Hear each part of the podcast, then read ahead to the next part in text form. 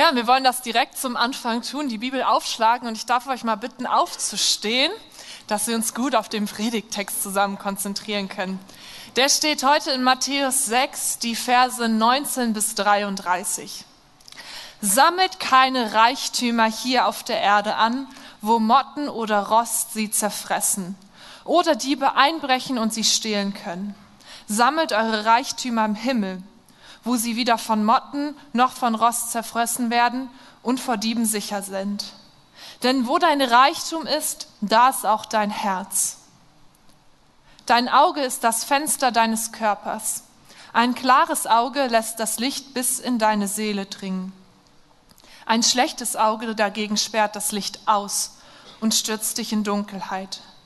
Wenn schon das, was du für Licht hältst, in dir Dunkelheit ist, wie dunkel wird dann erst die Dunkelheit sein?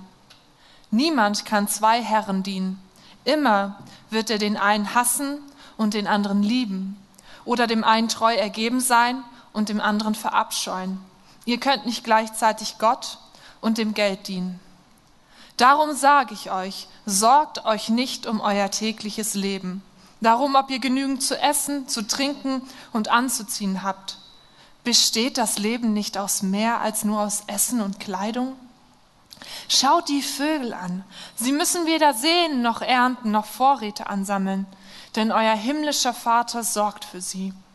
Und ihr seid ihm noch so viel wichtiger als sie. Können all eure Sorgen euer Leben auch nur um einen einzigen Augenblick verlängern? Nein. Und warum sorgt ihr euch um eure Kleider? Schaut die Lilien an, und wie sie wachsen. Sie arbeiten nicht und nähen sich keine Kleider. Trotzdem war selbst König Salomo in seiner ganzen Pracht nicht so herrlich gekleidet wie sie. Wenn sich Gott so wunderbar um die Blumen kümmert, die heute aufblühen und schon morgen wieder verwelkt sind, wie viel mehr kümmert er sich dann um euch? Euer Glaube ist so klein. Hört auf, euch Sorgen zu machen um euer Essen und Trinken oder um eure Kleidung. Warum wollt ihr leben wie die Menschen, die Gott nicht kennen und diese Dinge so wichtig nehmen? Euer himmlischer Vater kennt eure Bedürfnisse. Macht das Reich Gottes zu eurem wichtigsten Anliegen.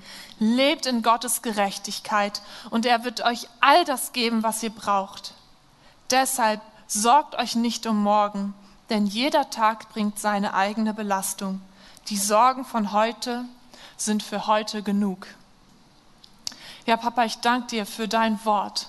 Danke, dass du wirklich Licht hineinbringst in unsere Dunkelheit durch dein Wort. Und wir möchten dich bitten, dass das jetzt wirklich passiert, dass du wie mit einer Taschenlampe in unsere Herzen hineinkommst und in die dunklen Ecken hineinleuchtest, um uns zu zeigen, wo wir dich und deine Veränderung brauchen. Danke, dass du zu uns sprichst. Amen. Ihr dürft gerne euch setzen. Ich bin ganz ehrlich mit euch, das Predigtthema von heute fordert mich selber unfassbar heraus. In meinem Leben wurde ich mit diesem Thema noch nie so stark konfrontiert wie in den letzten Monaten. Und ich glaube, es ist von Gott kein Zufall, dass ich genau für diesen Predigtext eingeteilt wurde und heute darüber predigen darf.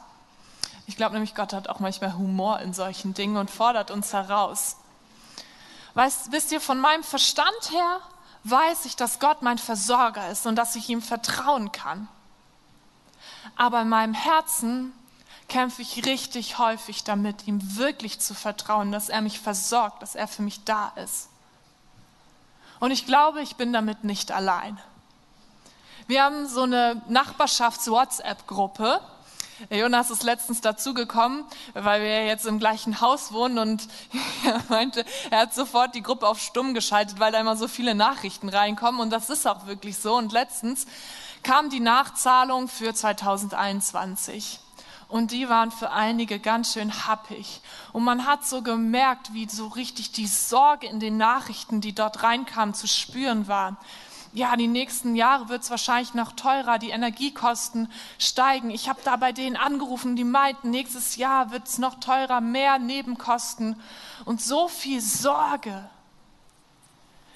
Und wir hören ja überall davon, ja, Inflation, horrende Gas- und Strompreise, Wirtschaftskrise, Konjunkturabschwung.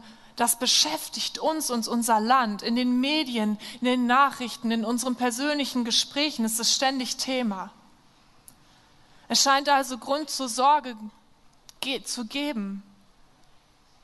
Und einige Menschen, deren Ausgangslage war schon vor der Krise ziemlich sorgenvoll und belastend.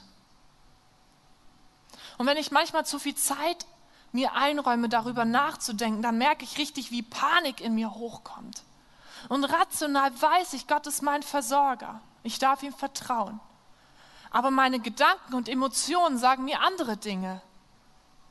Was, wenn es nicht reicht?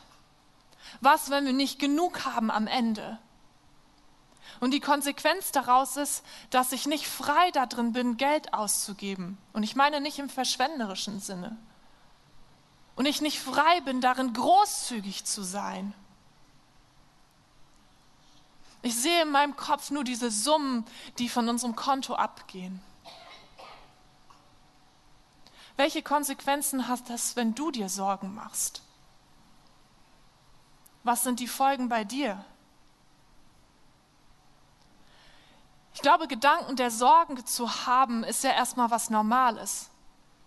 Die Frage ist vielmehr, dürfen diese Gedanken unser Handeln und Denken negativ beeinflussen? Ich habe mal zwei Fragen für euch, die ihr euch in eurem Herzen ganz ehrlich beantworten könnt. Hast du schon mal, weil du zum Beispiel finanzielle Sorgen hattest, jemanden nicht zum Essen oder auf einen Kaffee eingeladen, jemanden weniger oder gar nichts geschenkt? Hast du schon mal deinen Zehnten gekürzt oder nicht gespendet oder jemandem etwas gegeben, weil du Sorgen hattest? Ich habe beides schon gemacht. Dabei haben schon so viele Menschen, auch inklusive mir, erlebt, dass Gott sie versorgt. Die Bibel ist voll von Geschichten, wo Gott Menschen versorgt auf wundersame Weise. Wenn wir die Kirchengeschichte uns anschauen, dann bin ich der Überzeugung, dass es Millionen von Geschichten gibt, wo Gott Menschen versorgt hat, wo er für sie da war. Und nicht nur mit Finanzen, ja, Gott versorgt uns ja mit allem, was wir brauchen, auch mit Essen, mit Kleidung, mit Schutz, Hilfe, Freundschaften, Wundern, Trost, so viel mehr. Und wir werden später auch noch ein paar von diesen Geschichten hören. Und die Worte, die wir eben hier aus dem Matthäusevangelium gehört haben, sind von Jesus. Und sie können eigentlich nicht ermutigender sein. Denn er zeigt uns anhand der Natur, was für ein großartiger Versorger Gott ist. Er erzählt von den Vögeln, die weder sehen, noch ernten, noch sich Vorräte anlegen müssen und trotzdem versorgt sind von Gott. Und da sind da noch die Lilien, die so wunderschön aussehen. Und sie arbeiten nicht dafür, sie nähen sich auch nicht ihr schönes Blumenkleid, sondern Gott macht sie so wunderschön. Und ich meine, sie haben nicht so eine lange Lebensdauer wie wir. Und trotzdem kümmert sich Gott um sie. Und dann sagt Jesus, wie viel mehr, wie viel mehr kümmert er sich um euch und versorgt euch, die ihm wie ihm doch noch so viel wichtiger sind. Und ich frage mich, woran scheitern wir dann? Warum können wir ihm nicht vertrauen? Warum machen wir uns so viele Sorgen, obwohl wir teilweise schon in unserer Vergangenheit erlebt haben, dass er uns versorgt? Was kann uns dabei helfen, Gott mehr als Versorger kennenzulernen? Und Jesus gibt uns hier ein paar Dinge mit. Er sagt zu den Leuten, euer Glaube ist so klein. Und in Hebräer 11, Vers 1 definiert Paulus den Glauben folgendermaßen. Was ist nun also der Glaube? Er ist das Vertrauen darauf, dass das, was wir hoffen, sich erfüllen wird und die Überzeugung, dass das, was man nicht sieht, existiert. Manchmal habe ich das Gefühl, dass unser Glaube so klein ist, weil wir realistisch bleiben wollen. Wir haben Angst davor, enttäuscht zu werden, Angst davor, von Gott enttäuscht zu sein. Oder manchmal haben wir so viel mehr Glauben für andere. Da kommt jemand und erzählt uns von seiner Not. Und wir sagen, ey, Gott ist ein Versorger. Ich glaube, er wird dich versorgen. Ich bete für dich. Ich glaube für dich. Und wenn es um uns geht, ist unser Glaube auf einmal so klein. Und wir können uns das gar nicht vorstellen, dass Gott uns versorgen wird. Aber Glaube ist ja, wie Paulus es hier sagt, nicht irgendwie etwas Greifbares, sondern es führt dich ins Vertrauen hinein. Und Vertrauen bedeutet Verlust von Kontrolle und sichtbaren Sicherheiten, wie zum Beispiel irgendwie Geld auf deinem Konto. Und Gott hat sich schon so oft als Versorger offenbart und das auch in ganz aussichtslosen Situationen. Wir lesen im Neuen Testament von einem Moment, wo Jesus zu vielen Menschen gesprochen hat. Es ist von 5000 Männern die Rede und man geht davon aus, da waren noch Frauen und Kinder dabei. Und diese Menschen, es war Abend geworden, die hatten Hunger. Und die Jünger waren so, wie sollen wir diese Menschen jemals im Leben satt bekommen? Und am Ende werden alle satt mit fünf Broten und zwei Fischen. Gott kann so viel mehr, als wir uns vorstellen können. Seine Möglichkeiten übersteigen unsere Möglichkeiten. Und auch wenn wir es nicht als realistisch sehen, dürfen wir überzeugt sein, dass Gott über das, was wir sehen, hinaus handeln kann und Dinge möglich machen kann. Und ich liebe diesen kleinen Jungen in dieser Geschichte. Im Johannesevangelium lesen wir, dass er, als die Jünger da stehen und sich fragen, wie, zu ihnen kommt und er hat diese fünf Brote und diese zwei Fische. Und Jesus nimmt es, betet zu Gott und Gott vermehrt es alle werden satt, es ist mehr als genug da. Und ich weiß nicht, ob dieser Junge wirklich den Glauben hatte, dass es reicht. Aber er hat sich nicht geschämt, damit zu kommen. Wag es doch einfach mal größer als bisher zu glauben. Ja, wirf deine Sorgen auf Gott und halt es für möglich, dass er dich über deine Vorstellungskraft versorgt. Ich weiß nicht, in welcher Not du bist, was dich gerade beschäftigt, wo du Versorgung brauchst. Aber ich will dir wirklich zusprechen, Gott ist dein Versorger. Du darfst ihm vertrauen. Vielleicht sind es aber bei dir gar nicht so die großen, unwahrscheinlichen Dinge, für die du Glauben brauchst, sondern dein Glaube über Gottes Versorgung existiert eigentlich gar nicht, beziehungsweise wird nie benötigt. Weil du kümmerst dich lieber selber darum, dass du versorgt bist. Du nimmst lieber alles selber in die Hand und lässt gar keinen Raum dafür, dass Gott dich versorgen kann. Und klar, Gott gibt uns Gaben, Talente, Arbeit, dass wir auch zu unserer Versorgung beitragen. Darum geht es nicht. Aber es geht darum, diese völlige Kontrolle zu behalten und keinen Raum dafür zu schaffen, dass Gott hineinkommen kann und versorgen kann. Schaff doch mal Raum dafür, dich von Gott abhängig zu machen, dass du Versorgung nötig hast. Wenn ich ehrlich bin, dann würde ich lieber gar nicht in diese Lage kommen, dass ich Gottes Versorgung benötige. Verrückt, oder? Da ist ein Gott, dem alle Ressourcen dieser Welt gehören, der über die Maßen schöpfen kann aus diesem Reichtum und mir geben kann. Und trotzdem vertraue ich lieber den Sicherheiten, die die Welt mir gibt. Und ich will lernen und dich auch dazu ermutigen, dass wenn du in Situationen kommst, wo du auf Gottes Versorgung angewiesen bist, dass du dich darüber freust, abhängig von ihm zu sein. Und dass du merkst, wie sehr du ihn brauchst und wie gut es tut, auch zu spüren, dass er uns versorgt, dass du diese Situation auch zu schätzen lernst. Und eine zweite Sache, die Jesus benennt, ist, warum wollt ihr leben wie die Menschen, die Gott nicht kennen und diese Dinge so wichtig nehmen? Euer himmlischer Vater kennt eure Bedürfnisse. Und ich finde, dieser Satz zeigt so stark, wie relevant die Bibel für heute noch ist. Ich, ich finde, er spricht so zu 100 Prozent in unsere Gesellschaft hinein. Wenn Menschen Gott nicht kennen, dann macht es natürlich Sinn, dass sie das Gefühl haben, ich muss mich selber versorgen. Denn da ist ja niemand, an dem sie glauben, der sie versorgen könnte. Aber dadurch gewinnt dann Besitz und Geld und die Finanzierung eines gewissen Lebensstils eine sehr hohe Priorität im Leben. Sehr viel Wert wird darauf gelegt, weil man ist ja davon abhängig, von sich selber. Und ich glaube, dass so auch in unserer westlichen Welt, dass einer auch so der Hauptantreiber dafür ist, dass unsere Wirtschaft so einen hohen Wert gewonnen hat.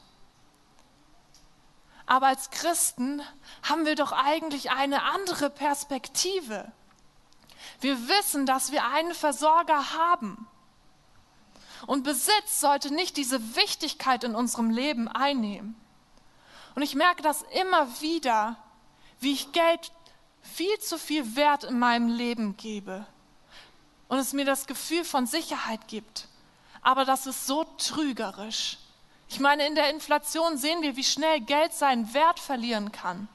Warum richten wir dann so viel in unserem Leben darauf aus? Ich glaube, der Grund ist, dass wir Gott nicht vertrauen, dass er uns wirklich das gibt, was wir brauchen. Jeden Tag werden wir von Werbung bombardiert. Man kann ihr wirklich nicht aus dem Weg gehen, die uns zeigen will, was wir brauchen. Manchmal weckt sie sogar Bedürfnisse in uns, die vorher überhaupt nicht da waren. Keiner kann sich dem wirklich entziehen. Ich meine, ganze Firmen finanzieren sich nur allein dadurch. Und Paulus, er sagt in Philippa in, in, Kapitel 4, Vers 19, aus seinem großen Reichtum wird euch Gott, dem ich gehöre, durch Jesus Christus alles geben, was ihr zum Leben braucht. Gott weiß, was wir wirklich brauchen. Aber das ist nicht immer unbedingt das, was wir denken, was wir brauchen. Ich finde, man kann das ganz gut sehen, wenn man sich Eltern und Kinder anguckt. Kids denken durchaus, man braucht fürs Leben nur Schokolade und Süßigkeiten. Ich meine, jetzt gerade in der Adventszeit kannst du einige fragen, die würden am liebsten sich nur davon ernähren. Eltern wissen, das ist nicht gut für dich. Du brauchst auch andere Dinge für deinen Körper, für deine Gesundheit, für deine Zähne.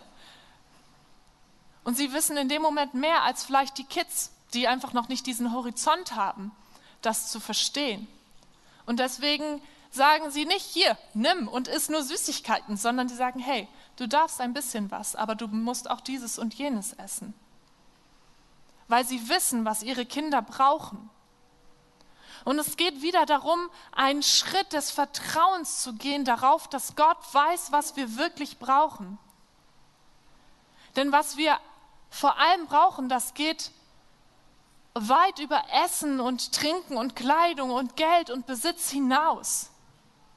Nachdem Jesus dieses Wunder vollbracht hat und diese Menschen versorgt hat mit diesen fünf Broten und zwei Fischen und sogar noch zwölf Körbe übrig blieben, waren die Leute jetzt natürlich auf den Geschmack gekommen. Ich meine, wer will nicht jeden Tag Essen for free haben? Und sie reisten ihm hinterher und wollten Jesus am liebsten zum Brotkönig machen, der ihnen jeden Tag das gibt.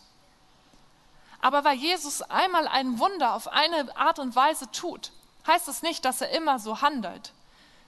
Ja, wenn er dich einmal auf eine bestimmte Art und Weise versorgt, heißt das nicht, dass er dich jedes Mal so versorgen wird, sondern er hat andere Wege. Und statt hier ein erneutes Versorgungswunder zu tun, sagt er zu den Leuten, wahrlich, wahrlich, ich sage euch, ihr sucht mich nicht, weil ihr Zeichen gesehen habt, sondern weil ihr von dem Brot gegessen habt und satt geworden seid. Müht euch nicht um Speise, die vergänglich ist, sondern um Speise, die da bleibt zum ewigen Leben die wird euch der Menschensohn geben, denn auf ihn ist das Siegel Gottes des Vaters. Noch wichtiger als unsere tägliche Versorgung mit dem, was wir zum Leben brauchen, ist unsere geistliche Ernährung. Wir brauchen die Beziehung zu Jesus. Und Beziehung zu Jesus bedeutet Freundschaft. Und Freundschaft bedeutet Qualitätszeit. Wenn ihr in euer Leben schaut, wer an eurer Seite ist, wer die Freunde sind, die euch wirklich wichtig sind, wo eine tiefe Beziehung da ist, dann sind das die Freundschaften, in die ihr Zeit investiert, Qualitätszeit. Und so können wir auch Beziehung zu Jesus bauen. Wir sollten uns nicht darum bemühen, was die Welt oder Werbung uns sagt, was wir brauchen, um satt zu sein, um erfüllt zu sein. Denn all das ist vergänglich. Wenn wir einmal ganz realistisch sind, dann ist es doch so, wir kommen auf die Welt nackt, ohne etwas. Wir bringen nichts mit. Und egal wie viel Geld und Besitz und tolle Dinge wir uns anhäufen über unser Leben, wenn wir einmal sterben, dann gehen wir nackt aus dieser Welt und wir können nichts davon mitnehmen. Ja, man kann sich einiges kaufen, aber alles Geld der Welt verliert doch seinen Wert, wenn da plötzlich Dinge in mein Leben hineinkommen, dass ich gesundheitliche Probleme habe, Beziehungen kaputt gehen, Schmerz, Leid da ist. Und plötzlich merke ich, dass es gibt Dinge, die kann ich mir mit Geld nicht kaufen. Da sind doch andere Dinge, die so viel mehr Wert haben. Warum geben wir Besitz und Geld und so, solchen Dingen dann so viel Wert und Priorität in unserem Leben? Viel wichtiger ist doch das, was ewig bleibt. Die Beziehung zu Jesus und das, was daraus entsteht. Und wisst ihr was? Zahlen haben im Judentum eine symbolische Bedeutung. Und die zwei steht für die Gesetzestafeln, ja, die Gott durch Mose seinem Volk gibt als gute Weisung für ihr Leben. Und die fünf steht für die Torah, die hebräische Bibel. Das heißt, hier Brot und Fische können auch das Wort Gottes symbolisieren. Und Jesus wird selber auch als das Wort bezeichnet. Er sagt von sich selber, ich bin das Brot des Lebens. Wenn wir Gottes Wort zu uns nehmen, wenn wir Beziehung zu Jesus bauen, Freundschaft bauen, dann werden wir wirklich versorgt mit dem, was wir brauchen. Und natürlich, Gott gibt uns auch das, was wir zum täglichen Leben brauchen. Aber da ist noch so viel mehr. Jesus will uns Leben in Fülle geben.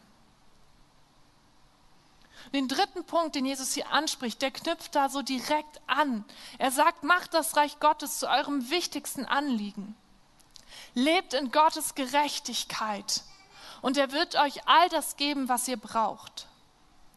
Wenn wir wissen, dass Gott unser Versorger ist und das Wichtigste in unserem Leben die Beziehung zu Jesus, dann ist es doch eigentlich eine logische Konsequenz, sein Reich an die erste Stelle zu stellen ihm und den Menschen um uns herum zu dienen. Wir haben es letzte Woche gehört. Er kam, sah und diente. Er hat es uns vorgemacht, was es heißt, Menschen zu dienen.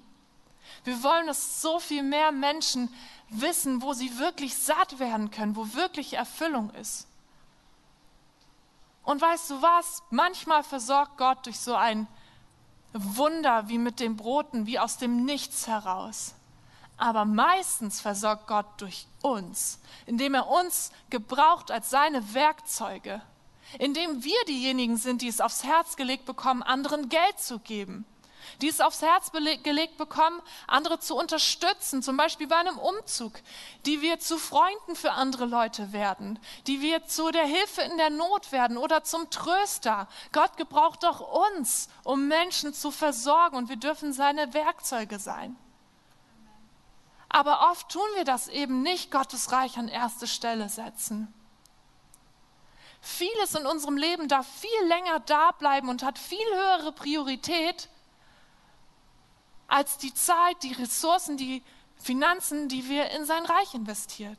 Wenn da Sorge kommt, wenn da Fragen kommen, wenn irgendwie Zeit knapp ist, streichen wir eher da.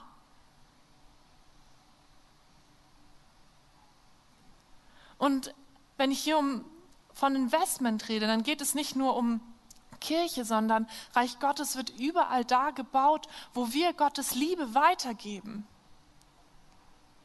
Fordere Gott doch mal wirklich heraus, indem du sein Reich höher priorisierst. Wenn du es nicht ausprobierst, wie willst du dann erleben, ob er wirklich auch für dich sorgt? Und viele Menschen haben das schon vor uns getan und tun es immer wieder. Und damit ihr hier nicht nur meine Stories hört oder die Stories aus dem Neuen Testament, habe ich noch Julia und Rahel gefragt, ob sie mal ihre Stories erzählen, wie sie Gottes Versorgung erlebt haben. Ihr dürft den beiden mal einen Applaus geben.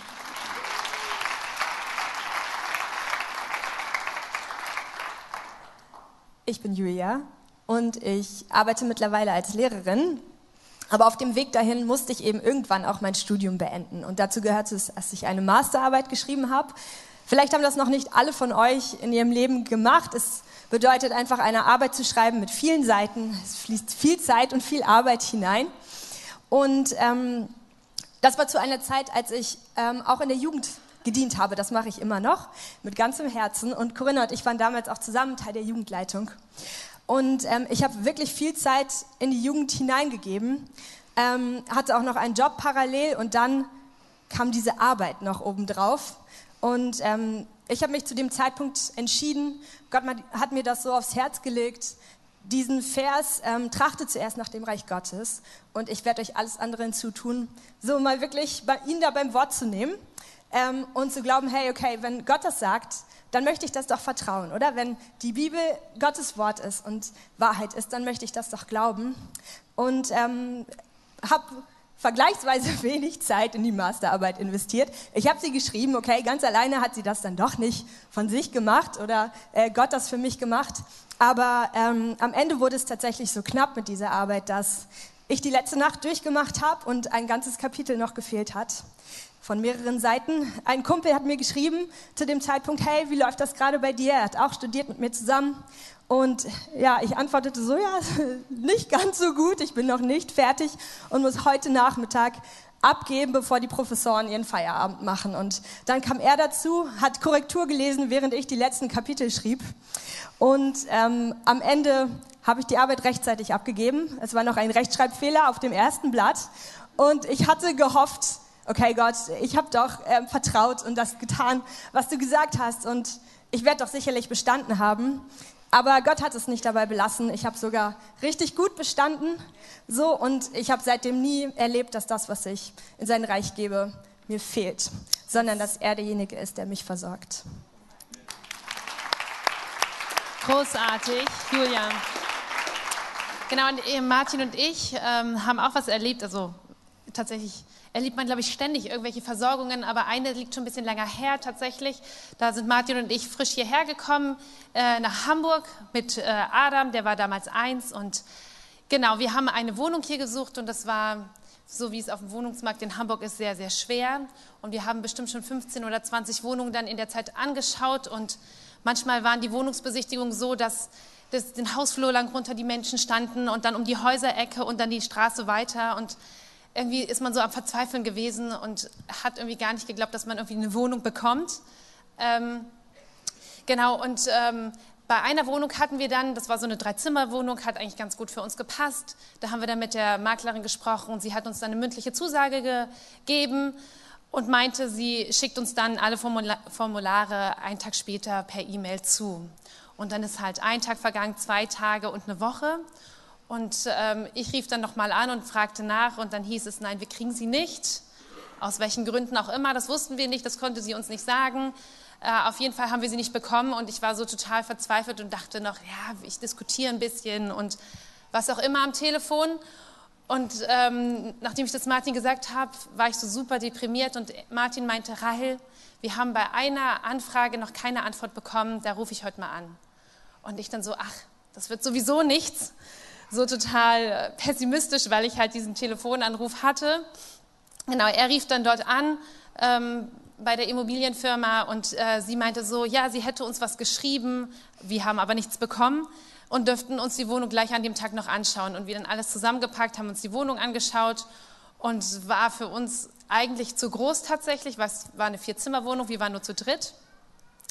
Aber ähm, Genau, wir haben dann gesagt, wir bekunden unser Interesse und dann äh, durften wir am nächsten Tag gleich zum Bewerbungsgespräch kommen.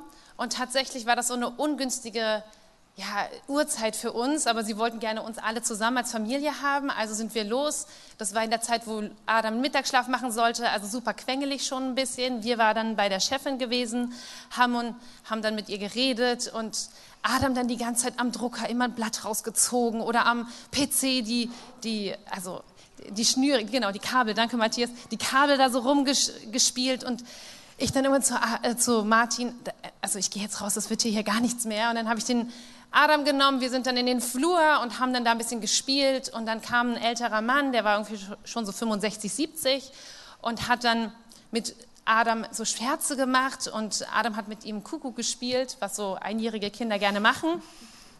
Und unter anderem, das habe ich letztens beim ersten Gottesdienst vergessen zu sagen, hat Adam ihn immer Opa genannt. Opa? Opa? So. Und was wir nicht wussten, war, dass dieser Mann gerade frische Opa geworden ist, tatsächlich. Also das war nochmal für uns irgendwie so. Und dann, naja, Martin war nicht so glücklich bei dem Gespräch. Am nächsten Tag haben wir dann einen Telefonanruf bekommen und dann meinte ähm, die Chefin, ja, also von mir aus würden Sie die Wohnung nicht bekommen, aber Sie bekommen die Wohnung. Und wir so, wie, warum das? Und dann meinte sie, naja, ähm, Ihr Sohn hat mit dem Seniorchef ähm, gespielt. Und ich dann so, aha. Und er fand äh, die Familie, also sie, so sehr sympathisch und deswegen möchte er, dass diese Wohnung an eine Familie kommt, die ihm genau sehr gut gefällt. Und da waren wir so, Gott danke, alles dient zum Besten.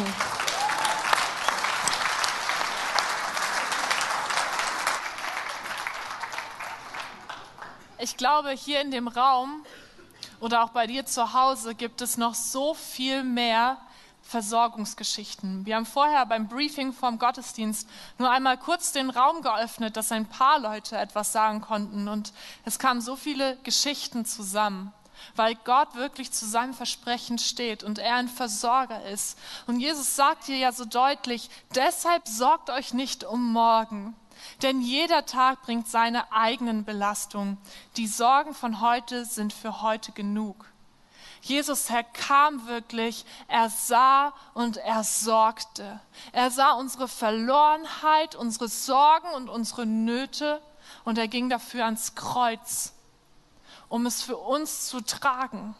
Und er weiß, dass wir Sorgen haben und er wünscht sich so sehr, dass wir damit zu ihm kommen und sie bei ihm ablegen. Und er gibt uns auch den Heiligen Geist, der uns echt eine Hilfe und Unterstützung darin sein will. Er will uns dieses Vertrauen schenken, uns darin helfen, uns daran erinnern. Und selbst wenn wir auch immer wieder darin versagen, hat Jesus dafür schon vorgesorgt, indem er dafür am Kreuz gestorben ist. Er hat das alles am Kreuz getragen für uns. Dein Versagen, mein Versagen. Und weißt du, ich versage wirklich richtig, richtig häufig da drin. Ich will Jonas fragen. Immer und immer wieder merke ich, wie ich darin versage, Gott wirklich zu vertrauen und das loszulassen, diesen Gedanken entgegenzustehen. Und trotzdem ist Gott immer wieder gnädig mit mir. Ich darf immer wieder neu zu ihm kommen, das beim Abgeben mich entschuldigen und neu anfangen. Wisst ihr, vor ein paar Wochen kam ein Anruf von Bekannten von uns, die gesagt haben, hey, wir haben es auf dem Herzen, euch unser Auto zu schenken. Und wir haben noch nicht mal darum gebeten, wisst ihr? Also das ist noch nicht mal nach etwas, wonach wir gefragt haben. Und das ist für mich wirklich reine Gnade, weil ich habe es zu null Prozent verdient. Oder wir. Aber Gott gibt es uns, weil er gnädig ist und weil er ein Versorger ist. Und ich frage dich echt, wo willst du Gott neu als deinen Versorger entdecken? Was musst du dafür vielleicht auch loslassen? Und uns ist es so wichtig, dass das, worüber wir hier sprechen, dass es nicht hier in dem Raum bleibt, sondern dass es relevant wird in deinem Alltag. Und deswegen nimm dir doch jetzt einfach mal Zeit, darüber nachzudenken. Wo stehst du in dem Ganzen? Bist du gerade in einer großen Not und brauchst, dass Gott dich versorgst und stellst dich auf dieses Versprechen? Oder hast du eigentlich genug und hast alles so sehr unter Kontrolle? Dass du echt anfangen musst, abzugeben, dich abhängig zu machen, mal wegzugeben von dem, was du hast, um abhängig zu werden von Gott. Nimm dir diese Zeit, mal darüber nachzudenken.